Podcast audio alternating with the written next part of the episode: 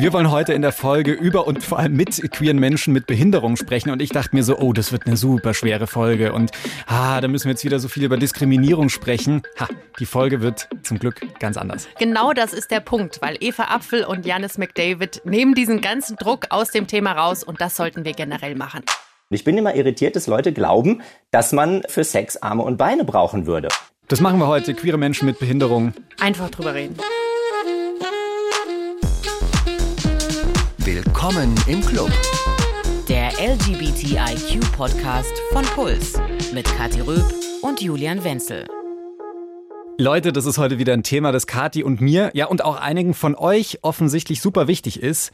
Behinderung, weil da einfach viel zu wenig drüber gesprochen wird. Das habt ihr uns geschrieben über einige Instagram-Nachrichten. Ja, oder halt oft mit dem falschen Unterton gesprochen wird, haben auch einige von euch uns geschrieben.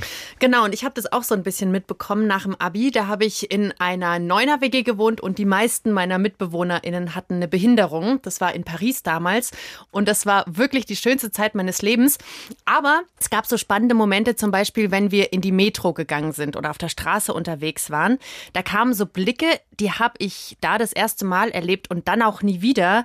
Also teilweise war das Mitleid, Scham, manchmal auch sowas wie Ekel oder einfach Ignoranz. Und das eben gegenüber diesen Leuten, die ich so wahnsinnig geliebt habe oder die ich so mhm. wahnsinnig liebe, das war super strange. So ein starker Kontrast dann in dem mhm. Moment, ja. Es gibt einen Begriff für das, was du da beschreibst, Ableismus. Ihr kennt vielleicht schon Sexismus oder Rassismus, also das ist ja verbreiteter als Begriff schon in vielen Köpfen. Und Ableismus geht da so in eine ähnliche Richtung. Also wenn Menschen nach ihren Fähigkeiten, also zum Beispiel laufen, sehen, hören oder ihren äußeren Eigenschaften bewertet werden, also wenn dir zum Beispiel ein Arm fehlt, Vielleicht mal um ein konkretes Beispiel zu machen. Ihr seht eine Frau im Rollstuhl, die an einem Marathon teilnimmt und dann denken viele vielleicht, krass, obwohl sie nicht laufen kann, traut sie sich so eine sportliche Leistung zu. Und in dem Fall bewerten wir sie aufgrund der Behinderung. Das ist quasi Ableismus. Total. Also so ein bisschen nach dem Motto, wow, sie bezwingt ihre Behinderung und sie ist trotzdem sportlich am Start. Also immer die Behinderung in den Fokus zu stellen. Und das Ganze geht auch andersrum. Also wenn wir zum Beispiel zwei Männer im Restaurant sehen, die sitzen zusammen und der eine liest dem anderen das Menü vor, weil der andere nicht sehen kann, dann denken wir vielleicht, aha, das ist sein Betreuer. Man kommt aber gar nicht auf die Idee zu sagen, ah, das könnte auch sein Liebster sein. Ne? Mhm. Also die Behinderung schiebt man dann immer so in den Vordergrund. Ja, und wir haben da zwei Leute heute in der Leitung, die davon, ich könnte mir vorstellen, ein Liedchen singen können, allerdings aus der betroffenen Perspektive. Und zwar ist die eine Eva Apfel. Sie ist schwerhörig und da muss ich sagen, feiere ich unsere Technik, weil wir sind trotzdem mit ihr verbunden. Hallo Yay. Eva. Hallo. Hi. Und der andere ist Janis McDavid. Er hat von Geburt an keine Arme und keine Beine. Hallo Janis. Hallo, ich grüße euch. Hi. Schön, dass wir jetzt so zu viert zusammengeschalten sind. Ich freue mich sehr, dass wir euch da heute mit vielen Fragen löchern dürfen. Und ich hoffe, es ist okay. Wir werden da ziemlich offensiv sein, wenn das für euch passt. Äh, mir ist es sogar lieber, lieber offensiv ähm, fragen, weil ich das im Alltag auch kenne dass sich manche Leute nicht trauen zu fragen und dann irgendwie sich ihre eigene Meinung halt selber bilden und dann kommt halt meistens Scheiß bei raus.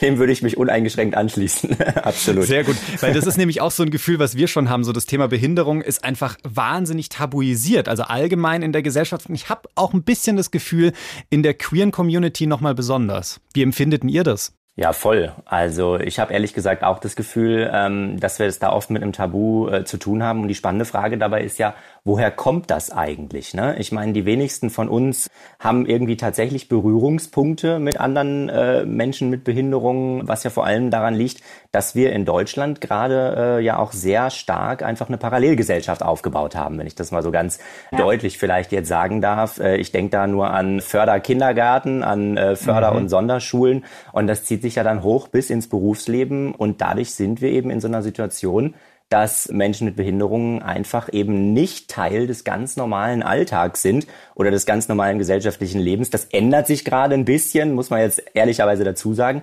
aber da ist noch viel zu wenig Fortschritt gemacht worden. Vielleicht erstmal so zum Einstieg die Frage, habt ihr heute schon Ableismus erfahren? Vielleicht auch von uns in der Anmoderation, keine Ahnung? Hm, gute Frage. Nee, ich eigentlich heute noch nicht. Aber mein Tag ist auch noch nicht so lang, muss ich gestehen. Wir sind ja jetzt relativ früh noch am Tag. Und äh, außer zu frühstücken und drei E-Mails zu beantworten, habe ich heute noch gar nichts geschafft. ja, so ging es mir auch. Ich bin ein bisschen verspätet ins Studio gekommen.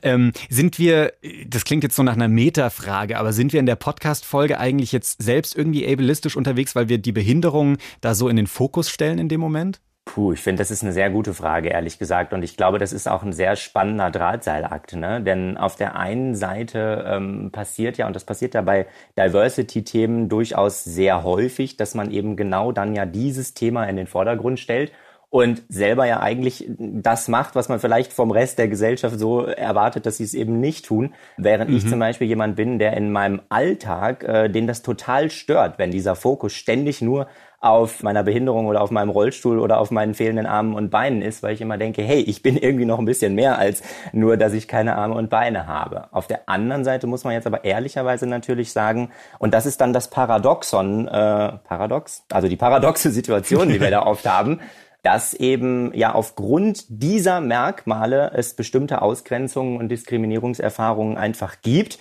Jetzt mal unabhängig davon, ob das sinnvoll ist oder nicht. In den häufigsten Fällen ist es ja einfach ähm, völlig ohne Argumentation oder ohne Argument an der Stelle. Und um jetzt dagegen vorzugehen, weil ja aufgrund dieses Merkmals diskriminiert wird, muss man natürlich dieses Merkmal zur Sprache stellen. Mhm. Bei mir ist es halt so, ich, ich reg mich halt immer tierisch drüber auf, wenn irgendwie bei Themen, zum Beispiel um Wohnungsnot und so, Leute befragt werden, die vielleicht auch keine Behinderung haben und dann Menschen mit Behinderung nur zu Themen befragt werden, da wo es nur um Behinderung geht. Und das ist einfach nicht realitätsnah. Und ich will einfach nicht nur sichtbar mhm. sein für meine Behinderung, sondern halt einfach zu diversen Themen. Und dann, wenn halt dann irgendein Fernsehsender oder ein Radiosender sagt, nach Nachfrage des Publikums, wieso denn niemand mit Behinderung? Ja, wir hatten doch letztes Mal erst eine Folge zu Behinderung, deswegen haben wir das abgehakt. Und das ist halt das mhm. Ding. Ich glaube, das können ganz viele aus der queeren Community auch nachvollziehen, genau. dass es immer dann um das Queersein geht, anstatt dass man vielleicht einfach mal ein lesbisches Paar auf dem Land befragt, wie es denn jetzt steht zum Thema Klimaschutz. So. Ja, genau. Genau. Mhm. Und genauso, und das haben wir im Podcast auch schon öfter gesagt, sind wir ja als queere Community automatisch in dieser alle Buchstaben Community drin. Ne? Also wir ja. wurden nicht groß gefragt, sondern wir sind einfach Mitglieder. Ist ja auch cool, alles gut. Aber was ist bei euch denn im Alltag häufiger Thema? Eure Behinderung oder eure Queerness, dass ihr schwul und lesbisch seid? Boah, ich glaube, das ist bei mir recht ausgeglichen.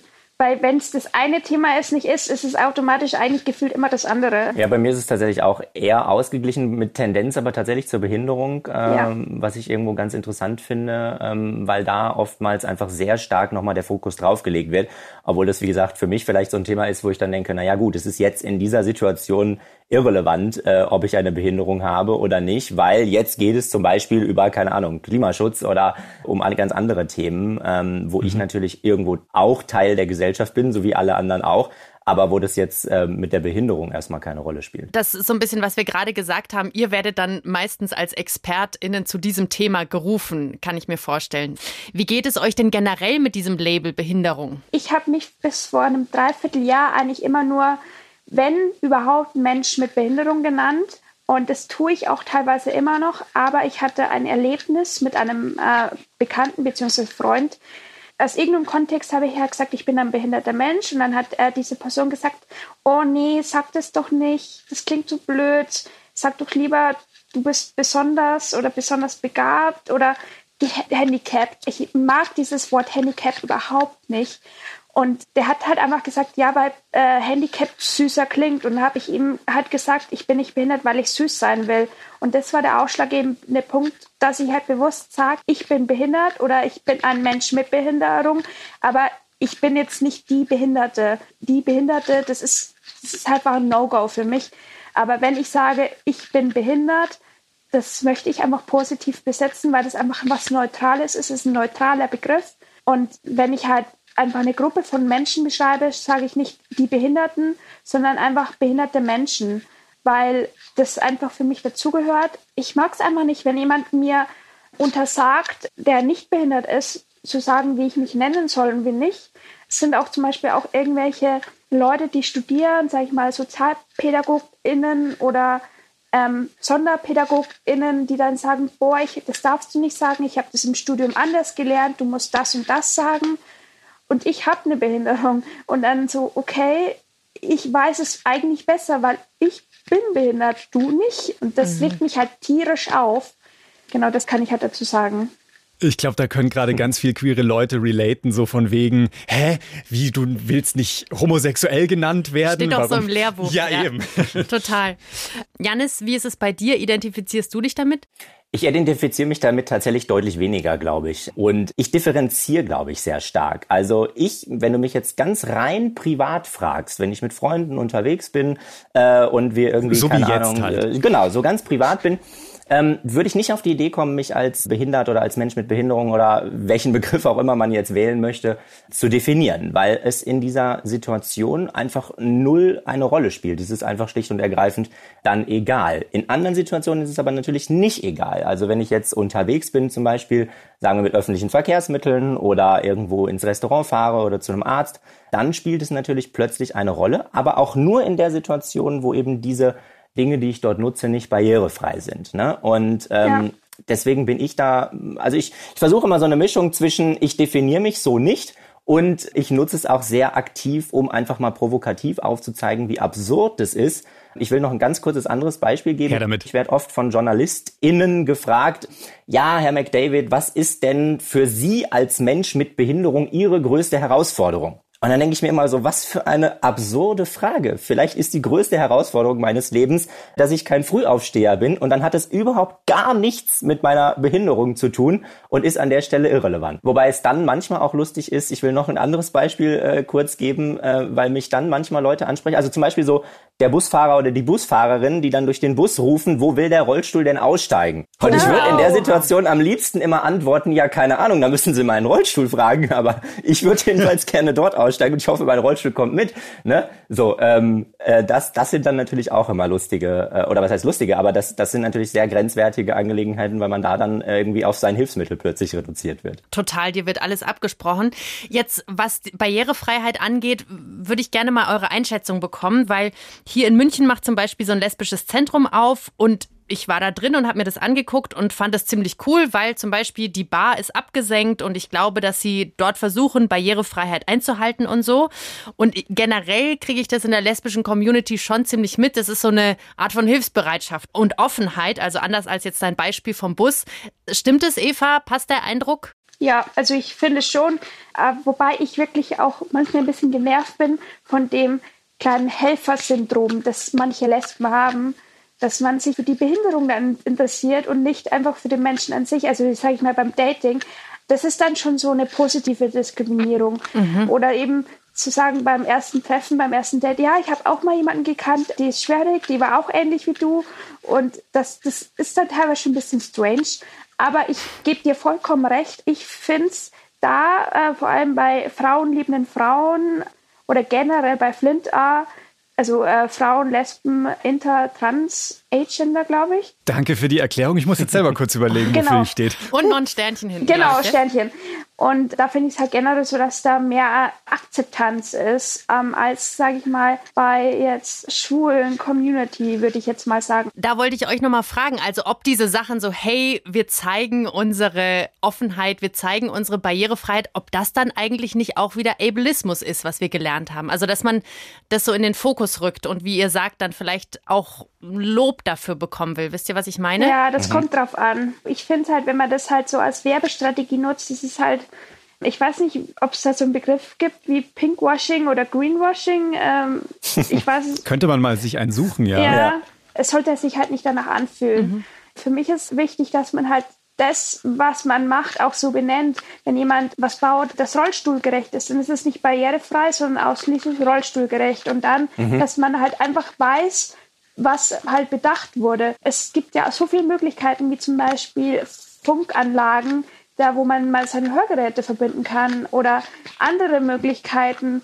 Ich will gerne nochmal auf dieses Helferinnen-Syndrom äh, kommen, ja. weil Kathi das schon so oft auch mir erzählt hat, dass es in der lesbischen Community so ein bisschen verbreitet ja. sein soll insgesamt. Äh, Janis, erlebst du das in der schwulen Community? Weil mir wäre das noch nicht so sehr aufgefallen, da habe ich eher das Gefühl, da wird dann ein bisschen weggeguckt. Also ich erlebe das tatsächlich nicht so deutlich, als dass ich jetzt wirklich sagen kann, das wäre jetzt typisch. Ich erlebe mhm. aber auch das Gegenteil nicht. So wie ich das erlebe, ist es in der schwulen Community eher so wie ja auch im Rest der Gesellschaft. Es ist manchmal da, manchmal gibt's Leute, die sind hilfsbereit und die helfen auch. Es gibt aber genauso auch die, die weggucken, äh, die, die peinlich berührt sind. Ich glaube, da gibt's eher dann die Bandbreite tatsächlich. Mhm. Ich habe jetzt für diese Folge mit Kenny Fries geredet. Der ist Autor, schwul und hat eine körperliche Behinderung. Und für nächstes Jahr plant er eine Ausstellung zum Thema Queer und Behinderung im Schwulenmuseum Berlin. Und er hat mir gesagt, die schwule Community wird als total sexualisierte Community gesehen. Absolut. Und die Community von Menschen mit Behinderung als fast schon asexuell. Ja. Und er hat gesagt, das ist super spannend für ihn, weil wie soll das zusammenkommen, dass die Leute da wahnsinnig irritiert sind? Wie nimmst du das wahr, Janis? Ja, das nehme ich ähnlich wahr tatsächlich. Aber auch da muss ich sagen, es, es gibt auch immer beides. Also ich kenne mindestens genauso viele Beispiele, jetzt auch zum Beispiel von Einrichtungen oder von Diskos hier in Berlin äh, beispielsweise, wo das genau umgekehrt ist, wo die Leute wirklich sehr darauf achten, nicht ausgrenzend zu sein und wo ich mich tatsächlich als ja, Rollstuhlfahrer ähm, in dieser Location dann auch sehr wohlfühle. Jetzt habe ich natürlich in Berlin dann ein bisschen den Luxus, dass ich einfach auswählen da hast du kann. Auswahl, ne? ja. mhm. Janis hat uns ja jetzt schon so ein bisschen erzählt, dass es in Berlin auf jeden Fall ein paar coole Orte gibt und dass das für dich dann passt. Aber lass uns mal noch ein bisschen konkreter über das Dating reden. Wie reagieren Leute auf dich? Ich habe nämlich schon mit einem Freund darüber gesprochen, der manchmal ab und an äh, einen Rollstuhl benutzt auch und der sich sehr viele Gedanken drüber macht, wann er das droppt als Info. Ja, die äh, Gedanken mache ich mir auch, beziehungsweise ich muss sagen, die habe ich mir gemacht, weil ich bin an dem Stadium, dass ich mich von diesen ganzen Chat-Plattformen, egal wie sie jetzt alle heißen, mittlerweile abgemeldet habe, weil es mir einfach schlicht zu anstrengend ist. Hat aber jetzt nicht nur was mit meiner Behinderung zu tun, äh, sondern weil ich das grundsätzlich einfach anstrengend finde. Ähm, so, ja, aber natürlich, es gibt ganz stark dieses Vorurteil ähm, und ich meine, das ist ja auch ein Tabuthema, beziehungsweise an der Stelle kommen zwei Tabuthemen zusammen. Das eine Tabuthema ist Sex, das andere Tabuthema ist Behinderung. Und wenn das jetzt aufeinander trifft, dann ist es irgendwie doppelt tabu, habe ich oft das Gefühl. Ich bin da ja. manchmal irritiert, weil ich meine, wir haben doch alle irgendwo früher oder später mal Sexualkunde genossen, oder? Die einen mal besser qualifiziert, ja. die anderen vielleicht mhm. weniger gut qualifiziert, aber irgendwo müsste man doch eigentlich in dieser Gesellschaft da so ein bisschen zumindest Ahnung von haben. Und ich bin immer irritiert, dass Leute glauben, dass man für Sex Arme und Beine brauchen würde, um jetzt mal in meinem äh, Fall zu sprechen. Ja? ja. Also ich, mhm. keine Ahnung, ich habe im Sexualkundeunterricht jedenfalls aufgepasst und habe äh, gelernt, dass äh, man nicht in erster Linie jedenfalls Arme und Beine dafür benötigt. Aber gut, das nur mal als kurzer Einschub am Rande erwähnt. Aber ansonsten tatsächlich ist es ein Tabuthema und ich mache mir da sehr viele Gedanken. Ich habe mir da früher sehr viele Gedanken gemacht und ich habe da auch ein bisschen mit gespielt. Also ich habe mein Profil da auch häufiger mal verändert zum Beispiel und habe angefangen, wo man einfach nur mein Gesicht gesehen hat und ich überhaupt in keinem Wort das erwähnt habe, dass ich keine Arme und Beine habe. Mhm. In der Situation habe ich sehr viele Anfragen gekriegt und auch sehr lustige Chats gehabt und dann auch äh, tatsächlich kam dann irgendwann der Punkt, wo man so sagt, okay, jetzt wollen wir uns mal live treffen, also in echt. Und da habe ich mich dann aber, ich, ich war noch nicht so draufgängerisch damals, äh, dass ich mich getraut hätte, die Person dann einfach ähm, nicht darüber zu informieren, sondern ich hatte damals immer noch so die Regel, okay, ich erzähle es meinem Gegenüber, bevor es zu einem echten Treffen kommt. Heute bin ich manchmal dran und denke mir, ach, ich müsste eigentlich mal ein Experiment daraus machen, was passiert, äh, wenn man es dann erst sieht, äh, wenn ich dann im Restaurant sitze. Mhm. Das habe ich früher, wie gesagt, nicht gemacht und das hat dazu geführt, dass dann oftmals eben es doch nicht zu einem Date kam. Ne? Dann oft mit sehr vielen Entschuldigungen und so weiter und so fort, was dann aber auch äh, oft sehr mürbe war und wodurch diese Unterhaltungen dann sehr häufig in so eine Richtung abgedriftet sind, ja, aber wie kannst du denn essen und aber ja, aber wie kannst du denn trinken und wie tippst du jetzt eigentlich und ich dann in so, in so einem Erklärmodus war und ich die ganze Zeit, ja und ich die ganze Zeit so dachte, hey, dann treff mich doch einfach, dann muss ich es dir nicht erklären, ich meine, dann siehst ja. du es halt, ne? Äh, so, ich kann es jetzt in tausend Worten erklären, aber das wird dann auch nicht dem gerecht. Dann bin ich umgeswitcht und habe gesagt, okay, ich stelle jetzt äh, Fotos ein, wo man sieht, so, ne, und, und schreibe auch irgendwie ganz kurz was dazu. Das hat dazu geführt, dass die Anfragen und die Nachrichten, die ich bekommen habe, deutlich abgenommen haben, also wirklich signifikant aber dafür die Qualität gestiegen ist, interessanterweise. Ah. Ja, also da hatte ich so ein bisschen das Gefühl, okay, ich habe den Auswahlprozess vielleicht nach vorne verlagert. Und äh, da gab es durchaus auch das ein oder andere Date äh, mit sehr coolen Leuten, äh, die sich davon nicht beirren haben lassen. Ne? Ja, das fand ich spannend. Der Freund, von dem ich gerade eben schon gesprochen habe, äh, der ist auch schwul und nutzt eben manchmal einen Rollstuhl, weil er gehbehindert ist. Und er hat mir erzählt, dass er dadurch oft so ein bisschen den Eindruck hat, in jedes Date mit oder beim ersten Schreiben auf einer Plattform, dass er damit so eine Art negativen Punktekonto startet. Und er sich dann denkt, ah, dieses negative Punktekonto muss er jetzt irgendwie mit besonders guten Geschichten oder damit, dass er besonders lustig ist, wettmachen. Und er hat mir erzählt, als er mal in Südamerika war, da war das ganz anders, weil er nämlich blond und blauäugig ist und da hm. alle total drauf abgefahren sind und plötzlich die Behinderung mhm. überhaupt keine Rolle mehr gespielt hat, sondern alle drauf fixiert waren, oh, dieser wunderhübsche Mann da aus Europa. Und dass er da zum ersten Mal die Erfahrung gemacht hat, dass er quasi mit Pluspunkten auf dem Konto in den Date gestartet ist und das, das eine total schöne Erfahrung fand. Hm, Eva, wie ist denn das bei dir? Thematisierst du deine Behinderung schon im Profil? Äh, nee, ich finde es einfach nicht wichtig, dass, dass es jemand mhm. weiß. Ich finde, das, das will ich an der Stelle nochmal festhalten, weil das jetzt so an ein paar Stellen auch aufkam. Ich glaube, das ist auch nochmal wichtig für ein paar Leute im Kopf festzuhalten. So, die Bandbreite an Behinderungen ist einfach wahnsinnig groß. Mhm. Also, wie du schon gesagt hast, manche Behinderungen merkt man vielleicht beim ersten Dating gar nicht an und solche Sachen. Und das muss deswegen auch kein Thema sein. Und für andere ist es dann wiederum viel präsenter. Äh, also, das muss man, glaube ich, auch nochmal für ein paar Leute so verinnerlichen. Ich habe mich jetzt mal umgeguckt auf dem App-Markt und da habe ich so ein paar Apps gefunden für Menschen mit Behinderungen, die das Dating betreffen. Also zum Beispiel eins heißt Handicap Love oder Behindertendates. Und das fand ich erstmal cool, dass es das Angebot gibt. Aber dann habe ich mich auch gefragt, ist es nicht total exkludierend? Weil wir ja dann wieder einen extra mhm. Raum aufmachen. Eva, wie ist es bei dir? Nutzt du solche Apps? Ich habe sie mal benutzt, aber die sind halt alle so schlecht gemacht. Also ich, ich, weiß nicht, also äh, Kathi, du kennst ja Lesarion. Ähm, ich weiß nicht, wie es bei den anderen beiden ist. Ja. Das ist eine an, euch, an euch beiden und, und alle Queerios, die Lesarion nicht nutzen. Das ist so ein bisschen 90s, ne? Das ist so eine ja. olle Aufmachung. Eine lesbische Dating-Seite. Das ist eine lesbische Dating-Seite okay. und ja, wirklich stehen geblieben 1995. Ich wollte jetzt Lesarion nicht shamen oder so. Also ich bin immer noch dort angemeldet. Aber ich so vergleiche das irgendwie. Das ist einfach richtig alt gemacht oft, weil es einfach, glaube ich, auch nicht die Anzahl der Leute benutzt, die halt jetzt halt mehr Tinder benutzen und so. Ähm, mhm. Da gibt es halt für mich jetzt nichts wirklich Gutes. Findet ihr das generell, klar, die sind ein bisschen oll vielleicht noch, aber findet ihr das generell cool, weil es ein Safe Space ist oder ist es doof, weil es exkludierend ist? Ist beides irgendwie. Aber eher so, weil man halt einfach die Leute kennenlernen kann und ähm, einfach ein bisschen Safe Space. Mhm. Janis? Ich lehne das für mich tatsächlich grundsätzlich ab, muss ich gestehen. Ich würde auch nicht auf die Idee kommen, mir so eine App äh, runterzuladen. Noch dazu, wenn sie schlecht gemacht ist, weil ich habe eine Allergie mhm. gegen schlecht gemachte Apps. Aber das nur am Rande. Nein, ähm, ich, ich bin da manchmal ein bisschen irritiert, weil ich meine, also meine sexuelle Orientierung ist schwul und ich suche, äh, wenn überhaupt, schwule Männer und ich suche nicht ähm, andere Behinderte, um, um Sex ja. zu haben. Beziehungsweise es ist mir an der Stelle einfach schlicht egal irgendwo ein Stück weit. Ich würde jetzt auch nicht auf die Idee kommen, mir eben die lesbische Dating-App runter runterzuladen, weil ich nun mal einfach schwul bin. Ne? Ja.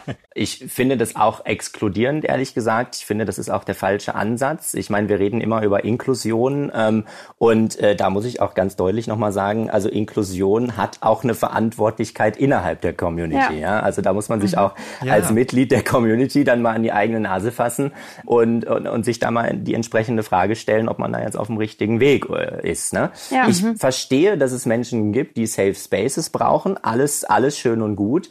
Ich bin mir nur nicht sicher, ob man den mit einer Dating-App tatsächlich herstellen genau. kann oder ob es mhm. da nicht eher andere Wege gibt ja. über zum Beispiel Peer-Partnerschaften, Mentoring-Programme oder mhm. keine Ahnung. Es gibt ja auch entsprechende Beratungsstellen, es gibt SexualpädagogInnen. Also da gibt es ja eine ganze Bandbreite an Angeboten, die man da nutzen kann, ähm, wenn man das Gefühl hat, dass man sie äh, braucht oder haben will. Mm, ich glaube, dass da Dating-Apps tatsächlich der falsche Ansatz sind. Neben Apps gibt es ja jetzt auch, was du schon angesprochen hast, Janis, es gibt ja auch spezielle Organisationen. Da habe ich mit Queer Handicap gesprochen mhm. und mit Richtig am Rand. Das sind super nette Leute und die wollen vernetzen und Sichtbarkeit schaffen. Zum Beispiel, indem sie Workshops anbieten, wie die queere Community weniger diskriminierend sein kann. Oder ihr könnt auch einfach zum Kaffee vorbeikommen, wenn ihr in Köln seid. Nehmt ihr solche Angebote wahr? Also ich nehme super gerne Angebote zum Vernetzen und zum Weiterbilden und so weiter und so fort wahr. Mein Fokus liegt da jetzt tatsächlich nicht speziell auf dem Thema Behinderung. Wenn es das zufällig irgendwie sich ergibt, dann ist es cool. Ich kenne Queer Handicap jetzt auch nur am Rande, muss ich gestehen. Ich glaube, die sind an, haben an sich da einen ziemlich inklusiven Ansatz, ähm, so wie ich das jedenfalls bisher mitgekriegt habe. Insofern alles cool ich bin halt so jemand, ähm, bei mir liegt einfach tatsächlich einfach schlicht und ergreifend der Fokus nicht darauf. So.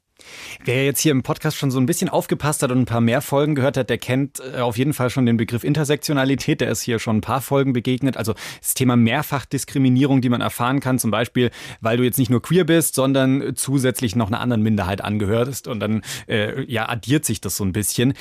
Kommt es bei euch vor, dass ihr mehrfach diskriminiert werdet, also für eure Behinderung und die Tatsache, dass ihr queer seid? Erfahrt ihr sowas? Nein, also bei mir ist es halt eigentlich nicht so ähm, entweder oder, weil irgendwie da diese Vernetzungspunkte halt gar nicht so da sind irgendwie, finde ich bei mir jetzt persönlich. Aber es kommt halt mal vor, dass, dass man, ja, ist blöd, dass du schwierig bist, weil Frauen sind ja immer generell multitaskingfähig, also eher diese sexistische Ebene. Wow. Bei mir kommt es, wenn dann vom einen Ohr raus, zum anderen Ohr wieder raus, also rein und äh, äh, ja, rein und raus. Janis? Ja, so geht's mir auch. ich nehme viel gar nicht wahr, ehrlich gesagt, an, an äh, möglichen Ausgrenzungen oder Diskriminierungen. Ich muss mich da manchmal sehr darauf konzentrieren, um das überhaupt wahrzunehmen. Was natürlich eigentlich auch schon wieder voll krass ist und eigentlich voll überhaupt nicht äh, der richtige Weg, wenn man sowas sagt und eigentlich auch sehr, sehr schade, wenn man sagt, es passiert so oft, dass ich es gar nicht mehr wahrnehme, ist natürlich eigentlich nicht die richtige Herangehensweise. Aber da muss man dann einfach irgendwann auch feststellen, okay, ähm, ich muss einfach irgendwie natürlich in meinem Leben meinen Alltag meistern und werde da irgendwann dann auch ein bisschen überfordert. Also bei mir geht auch tatsächlich vieles rein und wieder raus. Das kann ich voll nachvollziehen. Und was du vorhin gesagt hast, Janis, auf einer Skala von 1 bis 10, wie viel Bock habt ihr eigentlich noch über sowas wie Diskriminierung zu reden? Oder sollte die ganze Debatte einfach schon einen Schritt weiter sein? Je nach Tagesform. Das ist bei mir mal, manchmal habe ich echt Bock drauf, aber manchmal, wenn ich einkaufen gehe, dann will ich nicht, äh, wenn ich gerade irgendwie ein Brot aus dem Regal nehme, mit irgendjemandem diskutieren, wie haben gehörlose Menschen Sex oder dürfen gehörlose Auto fahren Janis, du hast auch gerade schon angesetzt. Ja, ich muss die ganze Zeit lachen, weil ich kenne genau solche Erfahrungen auch. Ähm, ich bin ehrlich gesagt immer sehr irritiert, dass das noch so ein großes Thema ist, weil ich meine jetzt mal unter uns, wir sind seit ich weiß nicht wie viele Jahrzehnten mit diesem Thema unterwegs. Also vielleicht nicht wir jetzt persönlich, aber insgesamt andere Menschen. Und wir fühlen uns immer so wahnsinnig fortschrittlich, ja, auch hier gerade in Deutschland, wo ich dann immer sagen muss, ey Leute, come on. Also äh, ja, ähm, wir haben noch so viel vor uns, was wir irgendwie lösen und tun und machen müssen auch das ist ein bisschen paradox bei mir wieder, ähm, weil ich schwanke so zwischen auf der einen Seite ja, natürlich, ähm, Weiterentwicklung in der Gesellschaft geht nur, wenn Menschen drüber sprechen, wenn äh, wir uns als Menschen ehrlich begegnen, auf Augenhöhe und so weiter und so fort. Und da habe ich, wie gesagt, dann auch als Teil einer Community oder meinetwegen mehrerer Communities auch eine gewisse Verantwortung an der Stelle. Ne? Also ich bin zum Beispiel kein großer Freund davon, dass irgendwie man jetzt eine Diskussionsrunde hat, äh, wo ich irgendwie der Moderator bin zum Beispiel und äh, die Frage, wie hat er eigentlich Sex, äh, wie so ein Elefant mitten im Raum steht, aber keiner traut sich's anzusprechen. Ja. Ich glaube, das ist nicht der richtige Weg. Ich glaube, es ist auch nicht der richtige Weg, Kinder wegzuzerren, mhm. weil die irgendwie sagen, hey Mama, guck mal, der sitzt im Rollstuhl, warum eigentlich? Ich glaube, dass das nicht der richtige Weg ist, weil da wird das Fremde an der Stelle zementiert. Und das ist nicht das, was wir brauchen, sondern wir müssen das Fremde überwinden. Aber ich meine, auch ich bin, genauso wie Eva auch, äh, oder wir alle, auch ein privater Mensch, der einfach mal privat einkaufen geht, ja. äh, einfach auch mal privat auf dem Parkplatz steht und dann nicht tatsächlich einfach wirklich nicht immer Bock hat. Also da muss ich auch wirklich sagen, das ist einfach dann meine ganz persönliche Tagesform auch an der Stelle. Da muss man ein bisschen eben unterscheiden. Was ich finde, was gar nicht geht, sind dann äh, so Sachen, äh, das ist mir tatsächlich schon passiert, dann stehe ich auf dem Parkplatz, es kommt jemand auf mich zu und sagt, boah, wie cool, es war, glaube ich, eine Frau an der Stelle, wie cool sie das findet, sagt sie dann äh, zu mir, dass ich auch mal rauskomme. Mhm, ja. Und dann denke ich immer so, ey, mein Gott, Leute, also wenn ihr wüsstet, wie oft ja. ich rauskomme, ich wäre froh, wenn ich mal drin bleiben könnte.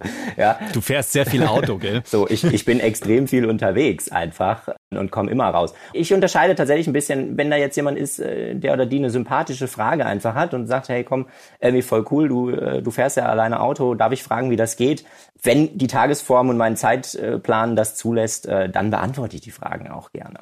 Das ist auch was, was ich merke, einfach je länger ich diesen Podcast mache, dass ich mir immer häufiger die Frage stelle, an welchen Momenten abseits dieses Podcasts will ich mich noch irgendwie als queere Person nach außen zeigen oder positionieren. Mhm. Stichwort zum Beispiel Instagram, so wie offen und politisch muss zum Beispiel mein Instagram-Account sein, weil ich diesen Podcast mache. Da kann ich das total nachvollziehen, weil ich mir auch oft denke, boah, mich interessieren auch noch fünf, sechs andere Sachen ja. als jetzt nur dieses ja. Thema. Und vielleicht will ich auch über die reden oder posten oder Sachen machen. Mhm.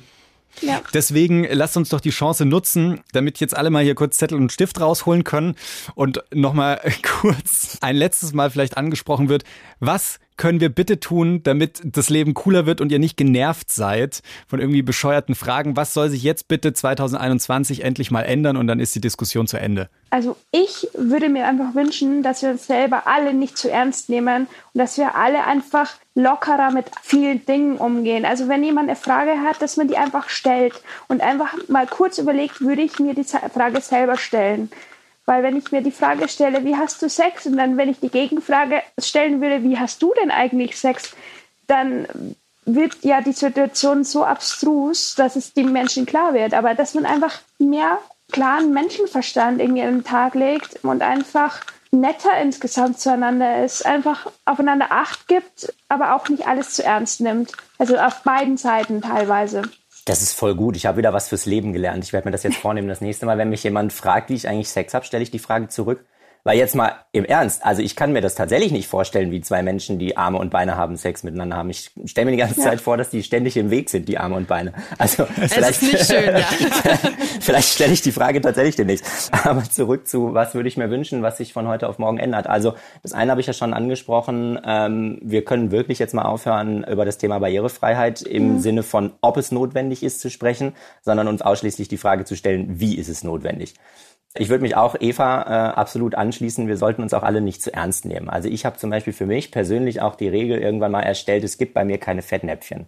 Also wenn immer jemand freundlich, sympathisch, nett irgendwie was sagt, was man vielleicht jetzt so nicht sagen sollte oder was ich auch theoretisch in den falschen Hals bekommen kann, nehme ich das erstmal niemandem übel. Weil ich meine, es gibt einfach tatsächlich nicht so viele Menschen ohne Arme und Beine und dass man da Fragen hat, ist sicherlich äh, zu einem großen Teil auch einfach normal. Hätte ich sicherlich, wie gesagt, auch. Also wir sollten uns alle dann nicht zu ernst nehmen. Und ansonsten bin ich überzeugt davon, und zwar ganz grundsätzlich, das hat jetzt gar nicht unbedingt was mit dem Thema Behinderung zu tun, sondern ganz grundsätzlich mit dem Thema Diversity. Ich glaube, wir kommen in unserer Gesellschaft nur weiter, wenn wir uns ehrlich miteinander und auf Augenhöhe begegnen. Ich glaube, das ist der ja. einzige Schlüssel zum Erfolg, den wir in dieser Gesellschaft haben. Wir haben, glaube ich, wichtigere Fragen als die Frage, oh Gott, mein Nachbar sieht anders aus als ich. Und das hoffe ich, dass das jetzt mit der Podcast-Folge nochmal so ein erster Schritt war, weil ich habe schon so ein bisschen das Gefühl gehabt, dass einfach sehr viele auch an Leuten, die uns geschrieben haben, da so ein bisschen Berührungsängste haben. Und ganz ehrlich, das will ich jetzt schon nochmal in der Folge sagen, mir ist bei vielen Fragen klar geworden, ist es gut, das mal so angesprochen zu haben und uns darüber unterhalten zu haben, aber an ganz vielen Punkten habe ich mir gedacht, jo, also ist doch alles so wie bei wie bei allen anderen auch ja. so. Wir verstehen uns total. Die gleichen Dating-Probleme, die gleichen Sexfragen, ehrlicherweise. Ich weiß auch oft nicht, was ich alles machen soll und was nicht. Also von daher, alles so wie immer. Ja, aber das ist eben die Sache, was ihr ja auch gerade gesagt habt, oder? Also auf gesellschaftlicher Ebene, dass man versucht, einfach unverkrampft miteinander zu genau. reden und mit einem ehrlichen Interesse und einfach zu sagen, yo Leute, würde mich interessieren, wenn es für euch cool ist. Ja. Ja, einfach mal Lockerheit und gesunden Menschenverstand. Das hilft oft Voll. sehr viel weiter. Nächstes Mal unterhalten wir uns dann mit euch nur noch über Dating-Apps oder über Klimafragen, wenn es vielleicht im Podcast auch mal um Klimafragen geht. Ey, vielen Dank, dass ihr dabei wart. Es war ein super angenehmes Gespräch. Es hat Spaß gemacht. Dank. Ja, sehr, sehr gerne. Vielen Dank. Irgendwie muss ich sagen, fühle ich mich jetzt fast schon ein bisschen schlecht, dass wir die beiden so zu diesem Thema befragt haben. Ich hätte jetzt total Bock, irgendwie was trinken zu gehen und ja, über andere Themen zu reden. Aber jetzt ist wenigstens der Elefant mal hier aus dem Raum getragen worden. Wir haben das Thema abgehakt und ich hoffe, euch wurden einige Fragen beantwortet. Total. Und ich bin froh, dass wir drüber gesprochen haben. Ja, also ich habe schon nochmal viel so gelernt, ähnlich wie jetzt bei der Rassismusdebatte auch, die wir, die wir aufgegriffen haben hier im Podcast. Ableismus steckt einfach überall, auch mhm. wenn wir das hier schon so eigentlich aufgreifen. Und da müssen wir echt nochmal irgendwie in uns gehen, inwieweit wir Menschen Menschen mit Behinderung stigmatisieren, irgendwie immer in die gleiche Schublade stecken, die Menschen gar nicht mehr anders wahrnehmen, obwohl wir es vielleicht auch im ersten Moment gar nicht böse meinen. Vielleicht sogar besonders positiv das irgendwie machen wollen, aber damit es eigentlich nur noch schlimmer wird. Genau. Und was gerade Janis und Eva ja gesagt haben, gerade zum Schluss, ist dieses so, diese Atemlosigkeit, sowohl positiv oder negativ, einfach mal rauslassen, einfach diesen Druck rauslassen und ähm, miteinander reden. Hat selten geschadet. Ja, lasst auch uns miteinander reden. Also ihr als Community und uns. Wir freuen uns immer über Nachrichten von euch, über Vorschläge, Wünsche, Verbesserungstipps. Alles könnt ihr gerne schicken an willkommen im Club at deinpuls.de per Mail oder einfach eine Nachricht über unseren Instagram-Account schicken oder eine Sprachnachricht geht auch an die 0151 1218 4 mal die 5. Das war's und wir hören uns nächste Woche mit, was uns an der Community krass nervt Uh, und was Shade. wir Shade und was wir lieben. Ah, Love. Da wird ausgeteilt. Ja, ja, noch schnell ein bisschen Liebe reingemogelt. Bis nächste Woche. Freut Bis euch dann. drauf. Tschüss. Redaktion Mila Hahner, Kathi Röb und Marion Lichtenauer. Produktion Christoph Brandner und Jacqueline Hofer. Sounddesign Benedikt Wiesmeier und Enno Rangnick. Grafik Christopher Roos von Rosen, Max Fesel und Fabian Stoffers.